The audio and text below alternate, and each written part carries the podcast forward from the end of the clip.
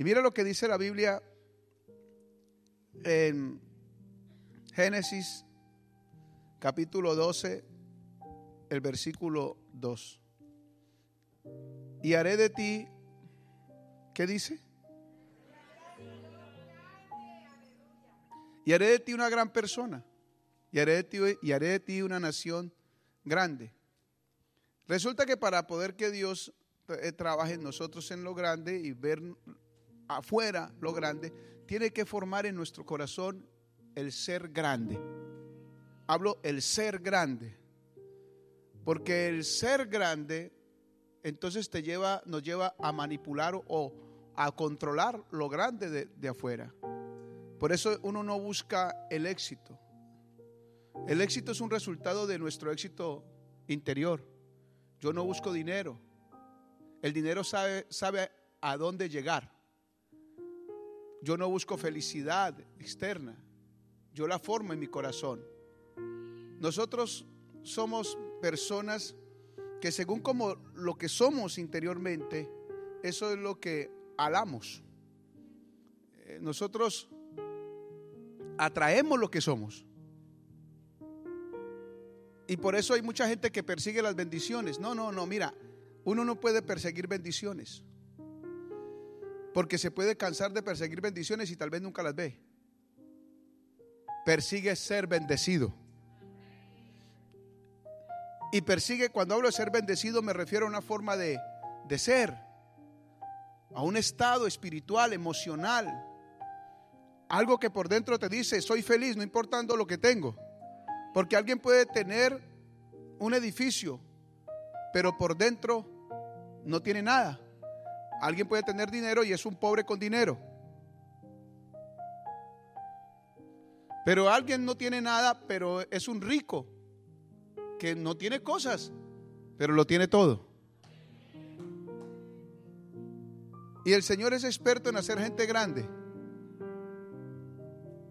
Eh, cuando, cuando Dios le dice a Abraham, y haré de ti una persona grande, es porque Abraham venía con un conflicto espiritual, emocional, sentimental, un, conflicto familiar.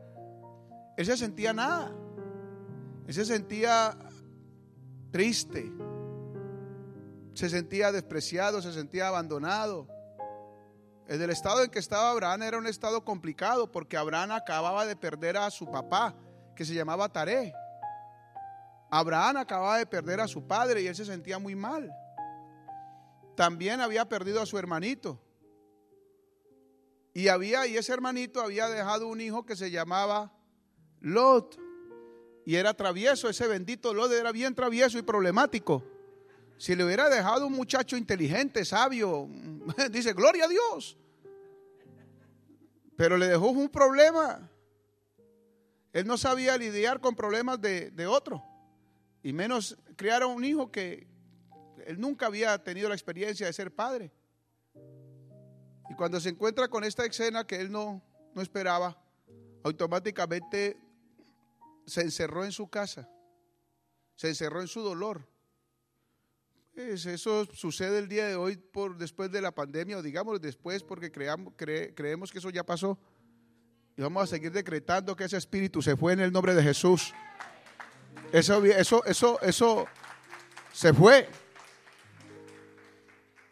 como mucha gente de verdad está en este momento encuevada, está metida en su cueva, encerrada, en su dolor, en su tristeza, porque perdieron a padre, han perdido madres, se han perdido hermanos, eh, diferentes tipos de familiares, diferentes tipos de amigos, economía, y la tendencia es que a encerrarse o a encuevarse. Pero el Señor dice, mira, no te encueves, yo voy a, bendecirte. Ya cuando termina un ciclo es porque Dios dice, estoy, estoy, he creado algo nuevo para ti. Y Dios le dice, le dice a Abraham, mira, no te encierres en tu casa.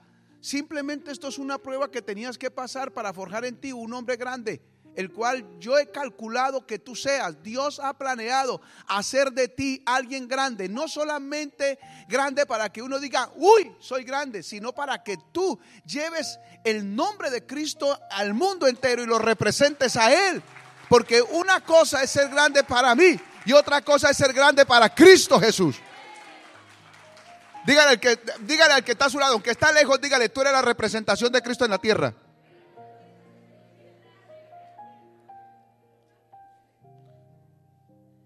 ¿Y qué hizo Dios para sacar a, Abraham de ese estado de dolor en que se encontraba? Le dio una visión. ¿Qué fue lo que le dio? Le dio una visión. ¿Cuántos tienen visión acá? Alguien dice, no, yo no tengo visión. Bueno, aunque no tenga visión, piénselo. Porque hay gente que no tiene visión. Bueno, dicen, yo no he visto nada. Pues no tienes que ver nada. Piensa en algo. Piensa en algo que quieres tener. Ah, tal vez Dios no se te ha aparecido en las noches, no lo has visto. O sea, o se te apareció y no lo viste. Se te apareció un ángel y no te diste cuenta que era un ángel. Pero no lo viste. Entonces no tienes una visión para decir, es que yo me soñé con los, con los, con los mm, siete caballos, me soñé con eh, diez coronas, eh, como muchos cuentan las, las visiones. Aunque no te hayas soñado con coronas, piensa en que fuiste llamado a ser coronado y que hay unas coronas para ti. Y piensa en las coronas, piensa en las bendiciones, aunque no las hayas visto. Hay gente que no ha visto nada, pero va a conquistar más que el que ha visto. Levante su mano al cielo y diga amén. Si tú no, porque a veces uno, uno, yo ve, uno ve como esos grandes mensajeros que son mega espirituales, que lo hacen ver a uno como tan pequeño. Dios mío, esta gente se soñó con, Dios mío, con cuántos caballos, se soñó con el cielo abierto, se vio tantas cosas, pero Dios mío, yo no he visto es nada.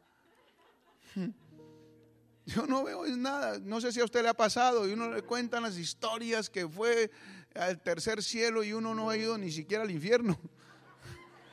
O vive en un infierno. Y digo, Dios mío, ¿qué es esto? Qué tremenda gente tan espiritual. Pero yo, aunque no he ido al infierno ni tampoco he ido al cielo, voy a, estoy pensando que en el infierno y estoy pensando en el cielo. No crea que para hay que pensarlo. Y si ya pienso en el infierno, ya lo estoy viviendo y digo, yo allá no quiero estar.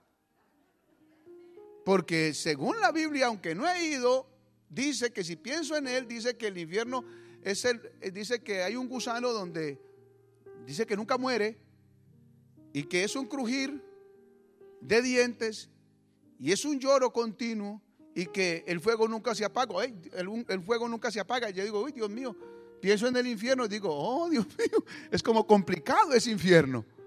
Allá yo no quiero ir. No, ya lo pensé. Diga conmigo, ya lo pensé. Yo al infierno no voy a ir. Tampoco he ido al cielo, pero voy a pensar en el cielo. ¿Y qué en el cielo? Digo, ay, en el cielo hay un mar de cristal. Aunque no, no haya ido al mar de West Palm Beach, voy, puedo ir al, mar del cielo. Que imagínese, usted se imagina usted bañándose en el mar, en el mar del cielo. Yo, yo en estos días estaba recreando el cielo en mi espíritu, en mi mente, pensando en cosas poderosas. Y yo decía, Dios mío, hey, yo, Señor, yo te pido, eh, Señor, que me, que me regales una pantaloneta bien buena para bañar en el, el mar de cristal. Y, le oraba al Señor y le decía, Señor, eh, de antemano yo me adelanto a todos los seres humanos. Le digo, Padre, que me prepares una casa en el cielo, pero que sea esquinera. Porque en la esquina es donde voy a poner la panadería o la tienda. Porque voy a venderle a todo el mundo. Uno no se imagina, pero la Biblia dice que Jesús fue a preparar lugar para nosotros, una casa en el cielo. Que para que donde Él esté, nosotros estemos también con Él. Tal vez uno no ha pensado en el cielo.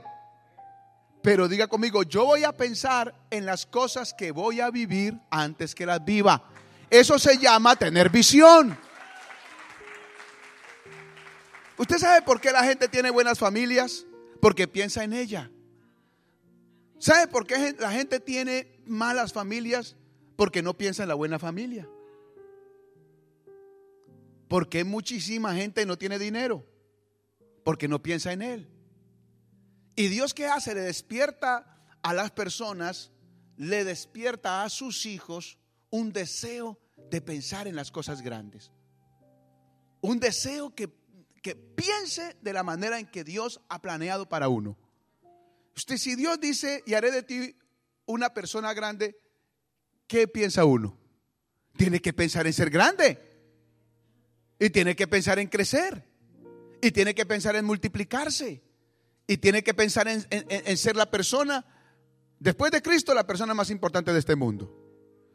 Y las personas más importantes que hacen, se conectan con la realidad del Espíritu, se conectan con Dios.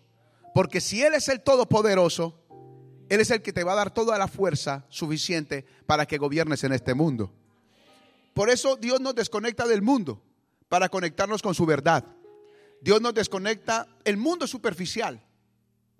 Y el Dios de los cielos nos desconecta de un mundo superficial para conectarnos con el mundo verdadero, que es el mundo del reino de Dios. Ahí es donde la felicidad del hombre viene a marcarle la diferencia. La transformación de un ser humano depende de cómo se conecta con Dios.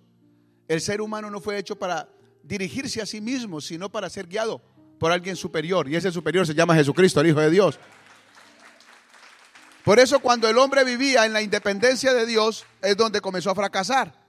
Porque creía que podía gobernar el Edén él solo que podría gobernar en el huerto él solo y que podría multiplicarse él solo y que podía crecer él solo y que podía gobernar él solo. Y cuando el hombre lo intentó, fracasó en ese intento. Ahora Dios está volviendo a los inicios a su iglesia. Al inicio de reconocer que todo se va, todo se va a dar en la forma en que nosotros nos entregamos originalmente al Padre.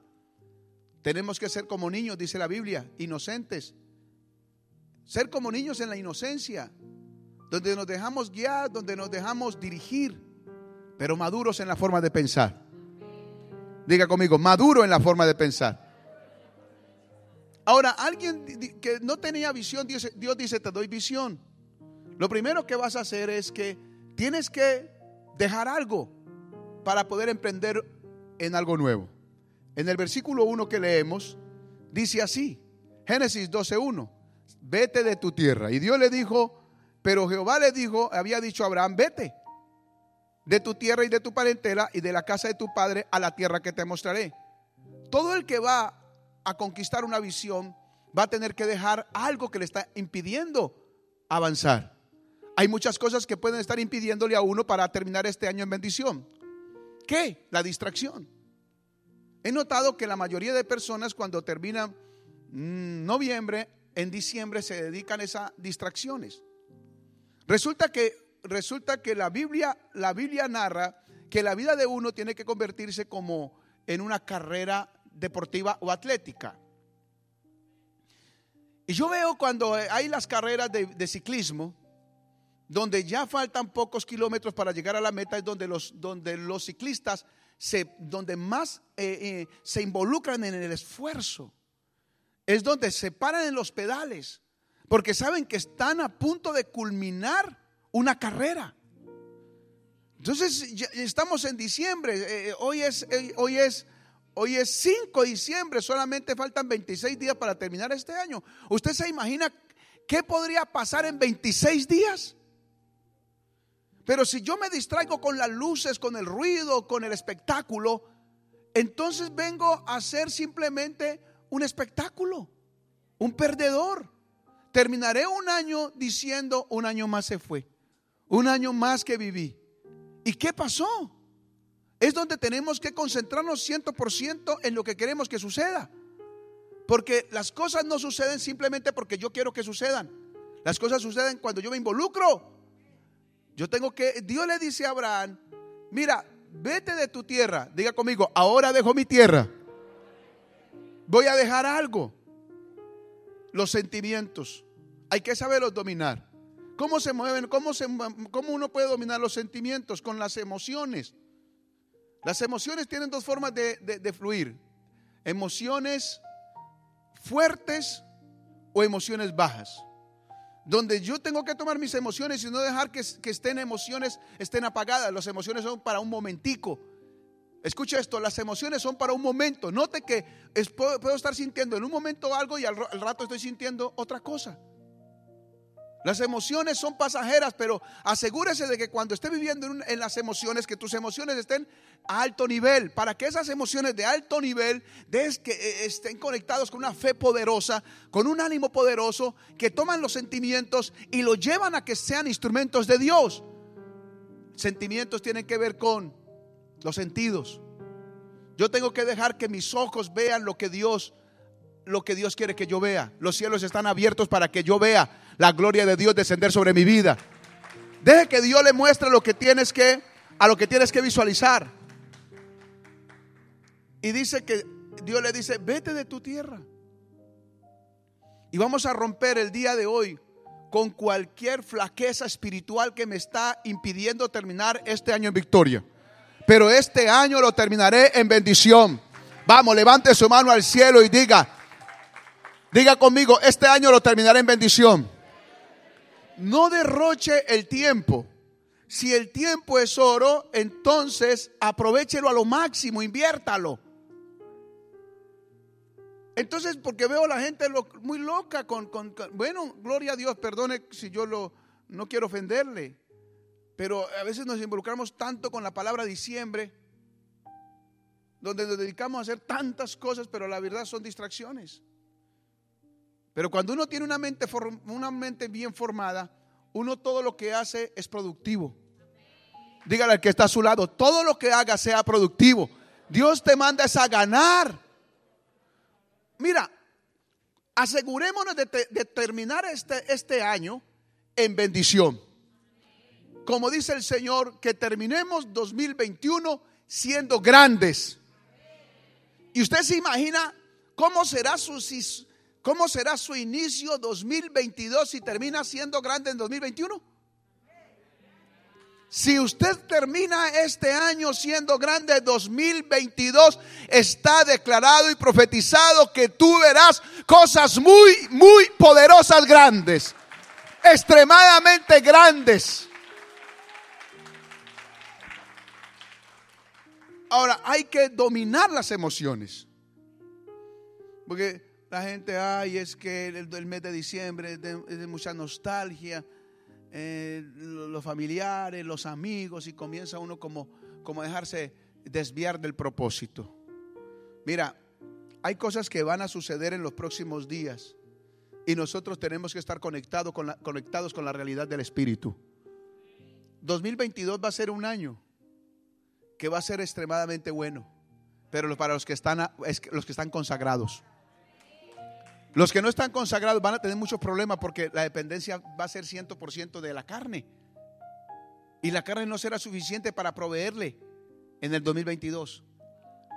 En el año 2020, en la ciudad de, Cali, yo me reuní con unos profetas y con unos apóstoles, unos ministros. Y ellos comenzaron a hablar de lo que iba a pasar en el 2020. Pero yo les llevé la contraria. Le dije, no, 2020 no va a ser como dicen, doble puerta, doble bendición, doble unción. Fue en enero que les decía eso. Le dije, 2020 va a ser un año, yo lo veo difícil, complicado. Es de verdad, ese día casi me, pelan eh, en enero. Me dijeron, ¿usted no cree en los profetas? Yo le sí, yo creo en los profetas. Y creo en la Biblia, ciento por ciento pero no creo en la manipulación. Creo que nosotros tenemos que meternos con Dios. Porque, escúcheme, no es tanto una palabra que el hombre dé, lo que le da la vida a uno, es la relación que usted tiene con el Dios. A mí me puede venir alguien aquí, mi amado, ¿cómo es que te llamas tú? Nelson. Nelson, si alguien puede venir a darme una palabra poderosa a mí, es de verdad, es una palabra de Dios. Pero si yo recibo la palabra y no me meto con el Dios de la palabra, por muy buena intención que traiga la palabra, por muy buen propósito que traiga, si no me meto con el Dios del propósito, con el Dios de la palabra, entonces ahí todo va a quedar solamente en una palabra. Nosotros tenemos, escúcheme, en nuestras manos la capacidad de voltear un mundo. Vuelvo a decir, nosotros aquí en la, en la, en la buena decisión tenemos la capacidad de transformarlo y de voltear el mundo. Yo puedo tomar, tengo la autoridad de Dios para decir a mi hogar que está patas arriba, que está acabado mi hogar. Yo tengo la capacidad para decir que está destruido, pero te voy a, a reparar. Te voy a arreglar. ¿Por qué? Porque tengo una dependencia de Dios. Y, en mis fuerzas tal vez no alcanzo a entender las cosas que Dios puede hacer. Pero cuando yo vengo al lugar secreto, cuando vengo al altar, cuando me involucro en la adoración, en la alabanza, puedo comprender que Dios es un Dios de milagros y que las cosas tal vez no van a suceder como yo pensaba en mis temores. Van a suceder es en el impacto del Espíritu que se provoca cuando yo vengo a adorar a Dios intensamente. Si va a adorar a Dios, apláudale que sea para arriba. Mira, te digo, los proyectos que vienen tienen que ser proyectos grandes. Asegúrese de tener un proyecto que, que te genere una obligación de meterte con Dios. Que te genere miedo naturalmente algo que te genere miedo. Porque cuando tú tienes miedo, ¿qué quiere decir? Estás en tu condición humana. Porque, ¿Por qué? Porque eh, eh, sientes que las cosas se te están saliendo de las manos. Te genera miedo en pensar que va a perder. Te genera miedo en pensar que va a fracasar. Te genera miedo en pensar que va a morir, que se va a enfermar. Entonces, cuando yo entro en ese estado de, de miedo, ¿qué tengo que hacer? Esto me obliga a depender de un Dios que todo lo puede, que hace milagros, que sujeta el cielo y sujeta la tierra, que simplemente con una palabra cambia la historia de un ser humano. Mira, dile al Señor en tu lugar secreto, Dios bendíceme. Porque si Dios decreta del cielo una simplemente una palabra que dice, te bendigo Carlos Mario. Mira, puede maldecirte el mismo diablo, el mismo infierno, pero tú eres un bendito de parte de Dios. Aquí no se trata el sonido del hombre. Aquí se trata que venga la música del cielo. Aquí que necesitamos es más letra del cielo y menos participación humana. Si la iglesia depende de Dios, arrinconaremos al adversario. Y COVID-19 y todas esas porquerías que han aparecido, eso se tiene que ir. Diga conmigo, eso se tiene que ir. Hay unos principios que nos llevan a avanzar y es la conexión directa con Dios. Solamente a través de su espíritu es que podemos ver cambios reales en nuestra vida. El hombre, el hombre es, se tiene que cansar de, trabajar sin Dios. Se tiene que cansar de, fracasar. Porque el hombre, la Biblia habla que hay, hay dos tipos de personas, el hombre sabio y el hombre necio. El hombre necio dice, en verano construiré mi casa, pero no pensó en el invierno.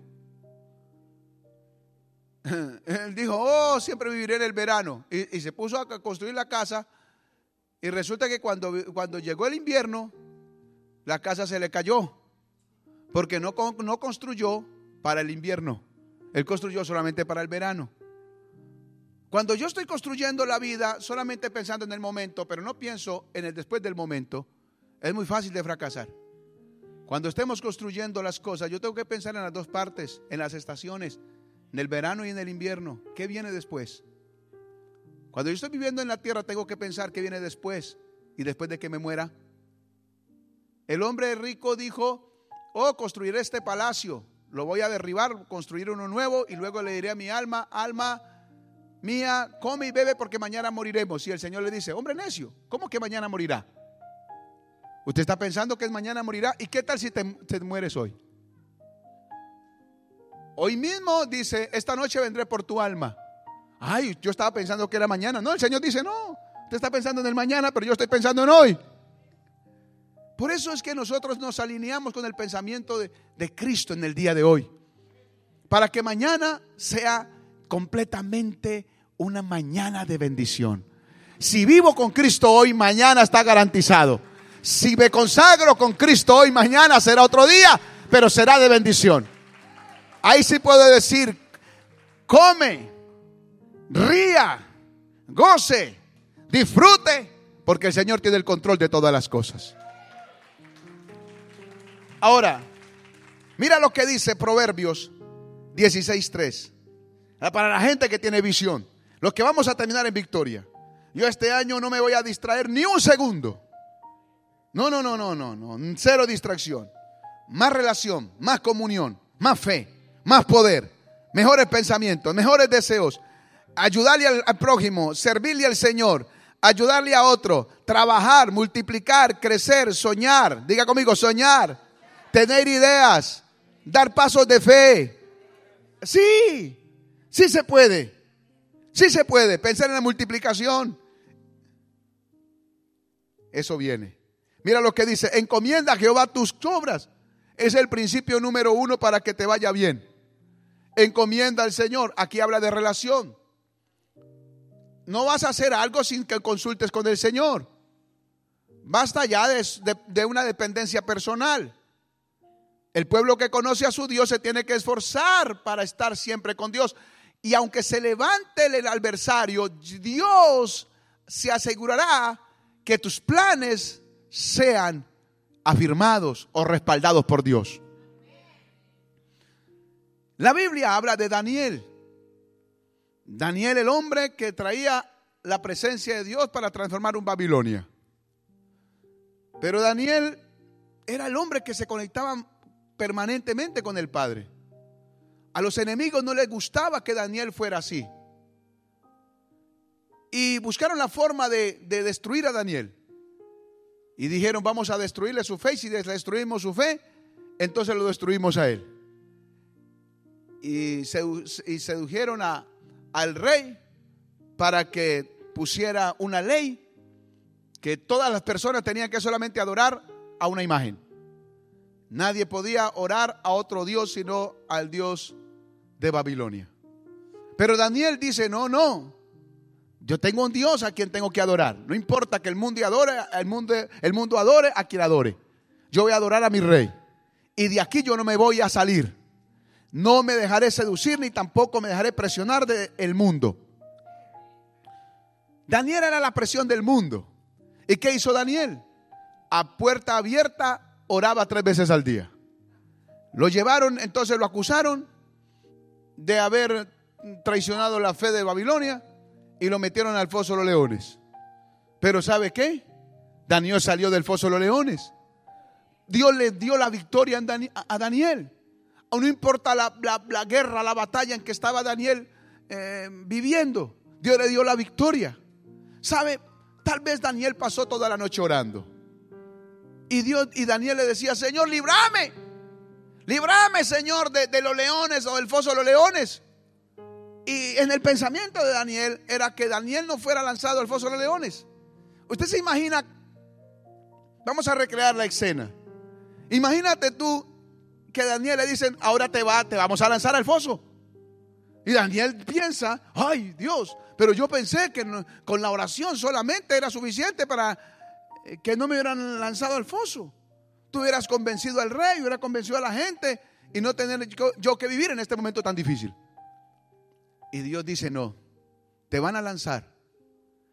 Porque esto será lo que el mundo, lo que el mundo contará que yo hice contigo.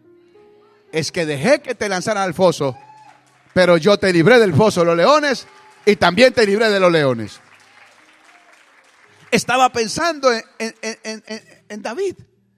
Imagínate tú que eso le pasa a los cristianos y oramos por los problemas y queremos que los problemas se desaparezcan de la noche a la mañana, así sin hacer nada.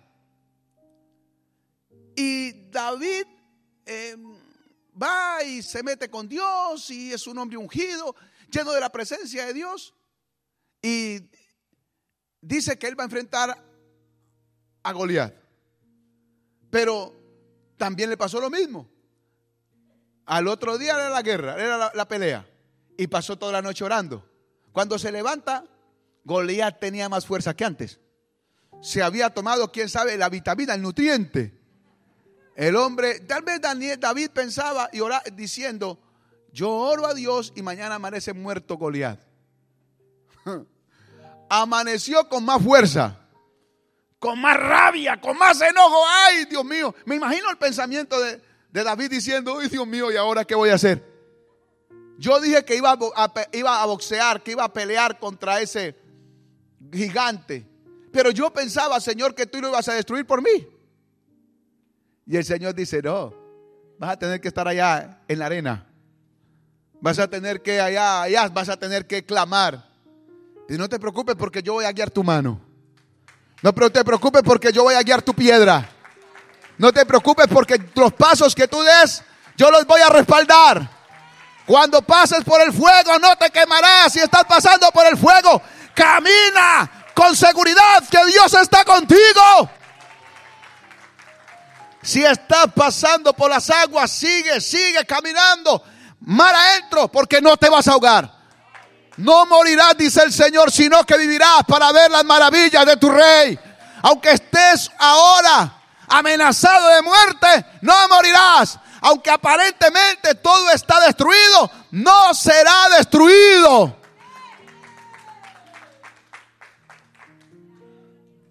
Tuvo que haber hecho eh, eh, David algo. A veces queremos que Dios haga todo por uno. Ah, tenemos, sí. Queremos que Dios haga todo. Dios mío, dame la plata. Y se levanta uno. Uy, Dios mío, el bolsillo pelado. Dios mío. Uno, uno a veces es como un evangelio así como inventado. Uno, uno inventa su propio Dios. Pero yo veo la Biblia, por ejemplo, las palabras alentadoras. Yo veo las palabras alentadoras de, de Jesús. Tienes que tomar una cruz. ¿Cómo? Tienes que tomar tu cruz cada día y seguirme. Y en el mundo usted va a tener aflicciones. ¿Por qué el Señor dijo en el mundo tendrán aflicciones? Para que cuando estén teniendo las aflicciones digan, no es cosa rara. Dios Jesús me lo dijo. Y estoy en una aflicción. Y reconozco la aflicción estoy en un dolor, pero esto no es nada, porque Jesús dijo, yo he vencido el mundo, yo he vencido el mundo. Y mejor en vez de quejarse uno por lo que está viviendo, es mejor que adoremos. Esa será la, cachetada más, la más fuerte para el enemigo. Es que en momento de pruebas, en momentos de adversidades, usted tenga la capacidad de levantar su cabeza al cielo, levantar las manos al cielo y, y declarar, Jesucristo es mi Señor. Y por eso dice, encomienda a Jehová tus obras y tus pensamientos serán qué? Afirmados. Ahora, termina, asegúrese este fin de año de atreverse. Apunte eso, atreverse. Me voy a atrever. Voy a atreverme a hacer algo que me trae bendición. No sé lo que usted va a hacer, pero tienes que pensar algo que te genere bendición un algo vas a hacer. Y cuando te venga el pensamiento bueno a tu mente, haz lo que estás pensando. Deja que Dios te bendiga, que Dios te ayude. Porque si lo pienso, lo tengo que hacer. No puedo solamente quedarme con las buenas intenciones, sino con las acciones. Las acciones son superiores a los pensamientos. Hay gente que lo piensa, pero hay gente que lo hace. Entonces aquí hay mucha gente que es muy inteligente. No hablo de aquí, hablo del mundo mucha gente inteligente, muy, muchos sabios, pero pocos accionados. Necesitamos inteligencia, espiritualidad, fe, pero acción, trabajo y trabajo duro. Diga conmigo, fe y acción. Otra vez, levante su mano al cielo y haga así, fe y acción. Claro, láncese, atrévase porque Dios te va a respaldar. Ahora, la iglesia la que fue llamada a gobernar el mundo. Ahí como, como, como somos nosotros, fuimos llamados a gobernar este mundo. Pero tenemos que estar seguros que nuestro Cristo está metido en nosotros y que no importa, no importa los defectos y errores que tenemos, tenemos a un Cristo que por su misericordia nos ha escogido. A veces uno quiere solamente ver una perfección en uno. Y muchos se cansan o se aburren en la vida cristiana porque no encuentran la completa perfección. Entonces se sienten como, como, como eh, vulnerando la fe y como que, no, como que no pueden. Y el enemigo dice, usted no puede, usted no es capaz porque cometió un error, porque pecó. Y entonces el diablo quiere que uno aborte el propósito de Dios, la visión, y se dedique solamente a llorarle al Señor y a decirle, ay, perdóname Señor, perdóname Señor, perdóname Señor. Dice, sí, yo te perdono, pero sigue caminando. No renuncies. Dios, el Dios de los cielos sabe para qué fue que mandó a Jesucristo. Y Jesucristo vino para fortalecer al pueblo que muchas veces caería en la lona. Y el Señor dice, aunque caíste en la lona, aunque fuiste herido, yo te levanto con poder. Pero no vas a fracasar, porque si Dios está contigo, Dios se encargará de que su nombre sea glorificado. Para ir terminando, quiero decirle algo. Termine haciendo un pacto con Dios. Dios es un Dios de pactos. Dios es un Dios de pactos. Yo no sé eh, cómo usted toma la palabra pacto, pero se necesita hacer un pacto con Dios. Un pacto con Dios es un pacto de fidelidad, un pacto de consagración, donde usted, donde usted hace lo que, y yo hacemos lo que el Señor hizo en la cruz. Hizo un pacto con la humanidad. Hizo un pacto con la humanidad. Y Él se sacrificó para que la humanidad fuera salvada. Señores y señoras, Dios es un Dios de pactos. Y cuando nosotros hacemos un pacto con Dios, veremos manifestándose en nosotros el gran pacto de Dios. Porque cuando yo hago un pacto con Dios y Dios hace un pacto conmigo, veremos los grandes pactos de Dios y las grandes promesas de Dios manifestándose en la vida de uno. ¿Qué se necesita para que las grandes promesas de Dios se manifiesten? Que tengamos un pacto con Dios. Porque Dios es un Dios de pactos. Mira, he estado orando en los, en los, en los días pasados. Y el Señor me dice, mira, yo soy un, Dios de pactos. Y yo voy a liberar a mi pueblo desde el comienzo hasta el fin. Pero el pueblo debe de hacer un pacto con Dios de fidelidad, de consagración.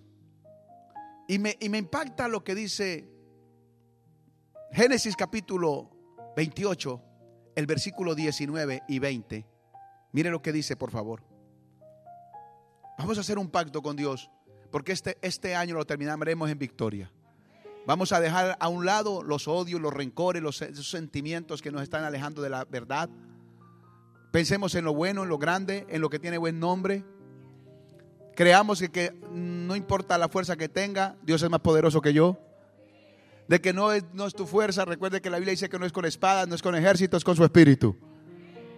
Ahora mire lo que dice, se levantó Jacob de mañana y tomó la piedra que había puesto de cabecera y la alzó por, por, por señal y derramó aceite encima de ella. Versículo 19. Y llamó el nombre de aquel lugar, ¿cómo se llamó? Betel. ¿Cómo se llamó? Betel. Betel es casa de Dios o, casa de, de provisión. Dios va a tener provisión cuando uno tiene en cuenta al Dios de pacto. Los pactos es para que siempre haya bendición, haya provisión. Los pactos es para que siempre haya protección. Los pactos es para que haya siempre un cuidado de Dios sobre el pueblo a quien Dios ama. Y luego dice, y aunque Luz era el nombre de la ciudad primero, versículo 20, e hizo Jacob, ¿qué hizo? Pacto, diciendo, si fuere Dios conmigo, a ver, declare esa palabra, si fuere Dios conmigo y me guardare en este viaje, eso es una visión, un viaje desconocido voy a vivir algo que no conozco. Eso es una visión. Me voy a lanzar a conquistar algo que nunca he conquistado. A vivir en una ciudad que nunca he vivido. A tomar y a vivir en una familia que nunca he vivido. Pero me voy a asegurar de que no me falte Dios. Que no me falte Dios en medio de lo que voy a hacer.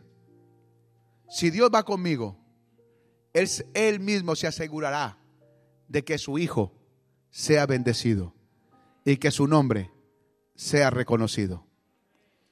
Mira lo que dice y, me, y dice, si fuere Dios conmigo y me guardare en este viaje en que voy y me diere pan para comer y vestido para vestir. ¿Cuántos quieren eso? A ver, a ver, levánteme la mano. ¿Cuántos quieren ver eso? Levánteme la mano. ¿Cuántos quieren ver esto? Uno. ¿Cuántos quieren que Dios esté contigo? Ese amén estuvo bueno. Para ser detrás de, de un tapete de esos que tiene en la boca, estuvo bueno. Ahora haga como si no lo tuviera. Si fuere Dios conmigo, Dios va conmigo. Dos, Dios me guardará. Va donde yo vaya, Dios va conmigo. Porque yo voy para donde Dios me lleva. Y Dios me dará pan, comida, vestido, ropa, casas, fincas, carros, plata, oro, ojo, plata, oro. Dije, plata y oro. Mira, eso es una palabra que Dios me ha dado y dice, le voy a dar plata y oro. Dios premia la fidelidad de su pueblo. ¿Y a quién más podría Dios, darle sino a aquellos que han sido fieles? Por cuanto has sido fiel en lo poco, en lo mucho te pone el Señor. Ojo. Mira, este texto y luego volvemos a este texto. Vamos a ver un texto más y luego regresaremos a este texto. Job capítulo 22, el versículo 25. Job 22, 25. ¿Qué dice?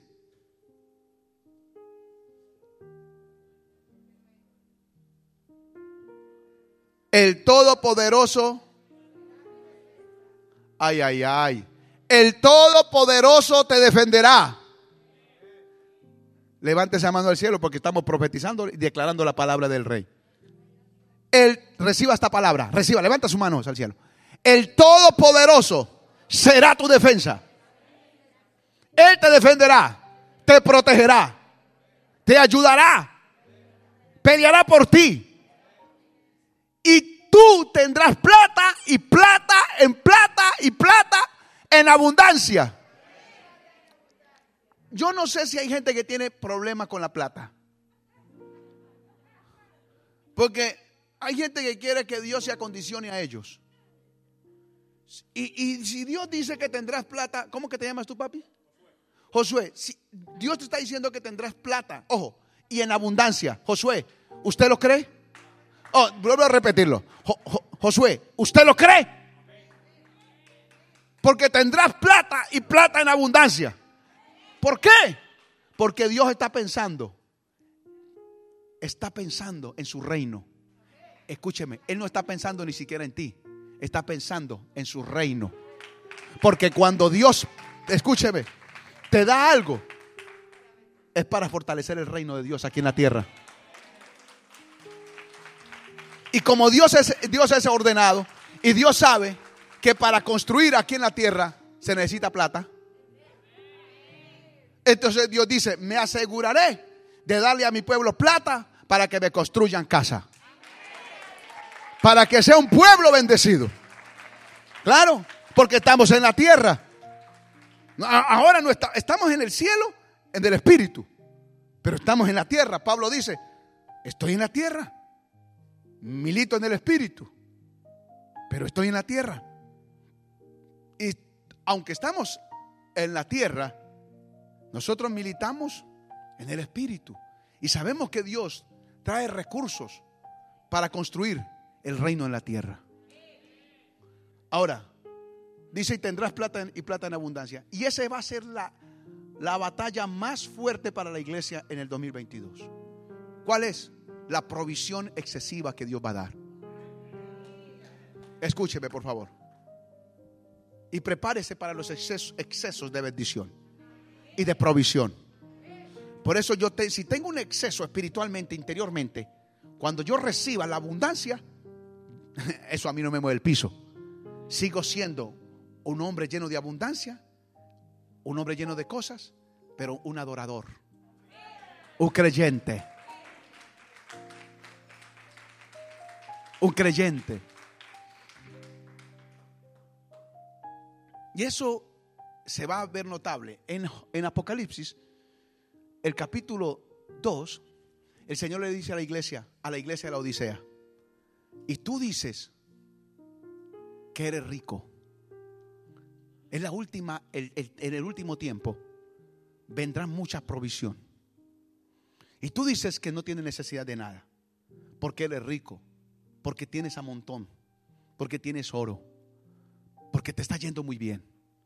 Pero el Señor dice, hey, pero yo te aconsejo que de mí compres oro refinado, que te vistas de ropa blanca, que te eches unas gotas en los ojos para que veas realmente lo que es el reino de Dios.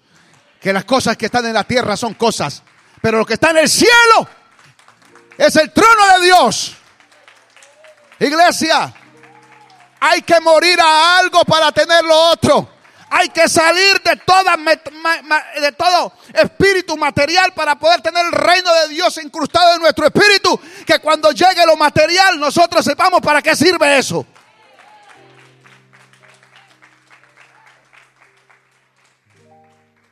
¿Cuántos alaban al Señor?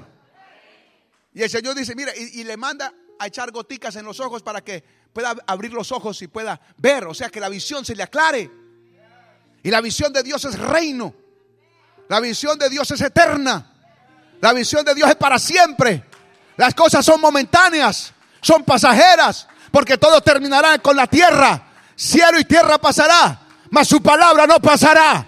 Es inteligente y sabio aquel que construye la casa en la roca para que cuando vengan los vientos, porque seguramente vendrán, aunque vengan las tempestades, la casa no cae. No, no, yo hablo, no nos emocionemos con las cosas superficiales. Jesús es todo para nosotros. Mira, Él es la solución del mundo. Ahora mira lo que dice Génesis capítulo 28. Eh, Génesis 28. Versículo 20. Verso 20 y verso 21. ¿Listo?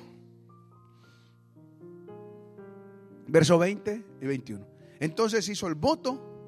¿Y cuál es el voto? Diciendo, Señor, te pido, dame, Señor, regálame, protégeme bendice a mis hijos. Versículo 21. Y si volviere en paz a la casa de mi padre, Jehová será mi qué? Versículo 22. ¿Qué dice? Y esta piedra, ay, ay, ay. Y esta piedra que he puesto por señal será casa de Dios. Y de todo lo que me dieres, ay Dios mío, diga conmigo, ay Dios mío. El diezmo apartaré para ti. Ay, yo, yo no sé qué fue lo que acabé de decir aquí. Eso es un pacto. Y lo que va a garantizar la seguridad en los próximos días es que este pacto que hoy hacemos con Dios sea completamente sincero. Porque Dios llama a su pueblo a la sinceridad. La Biblia tiene unos términos para tratar al pueblo que uno no quisiera escuchar cosas. Yo no quisiera, yo digo que a veces uno no quisiera escuchar ciertas cosas de la Biblia. Por ejemplo, dice, las prostitutas estarán primero que ustedes en el cielo. ¿Cómo? Y al cielo van a ir primero los borrachos que ustedes. Ay, ¿cómo? No. ¿Cómo uno pensar? ¿Y cómo que va a ir un borracho primero al cielo que yo? ¿Y cómo va a ir una prostituta adúltera y fornicario al cielo primero que yo? ¿O cómo va a ir al cielo primero un ladrón que yo? Que cargó la Biblia para arriba y para abajo. Tengo cinco Biblias en la casa.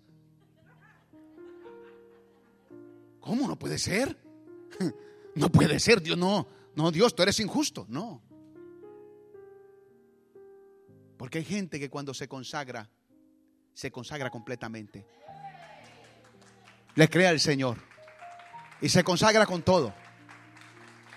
Y decir esta palabra, Pato David, yo no sé en qué va a poner mi cabeza, pero el Señor dice, 2022 reconfirmaré el pacto con mi pueblo que me cree. Con mi pueblo que sabe que yo soy el Dios que cumplo. Soy el Dios de las promesas. Y que yo velaré por tu casa, velaré por tus hijos, por tu hogar, por tu ministerio, por tu economía. Y nada te faltará. Pero hazlo como Jacob. Hazlo como Jacob y nada te faltará.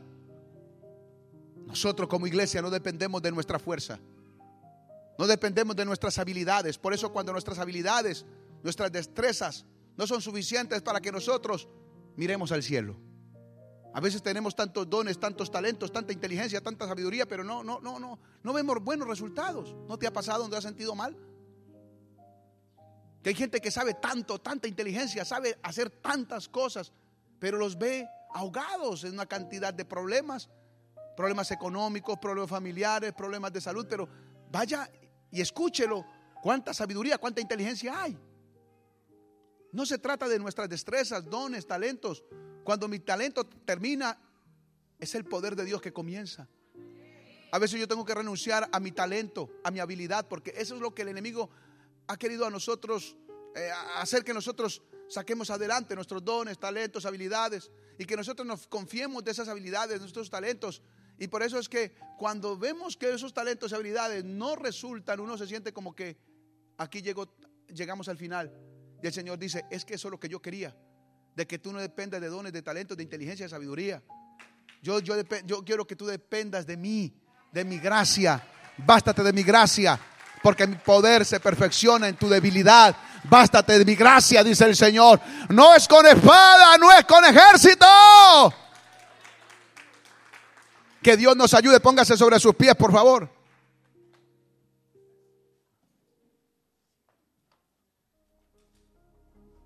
Aquí toda esta casa es una casa de gente fuerte.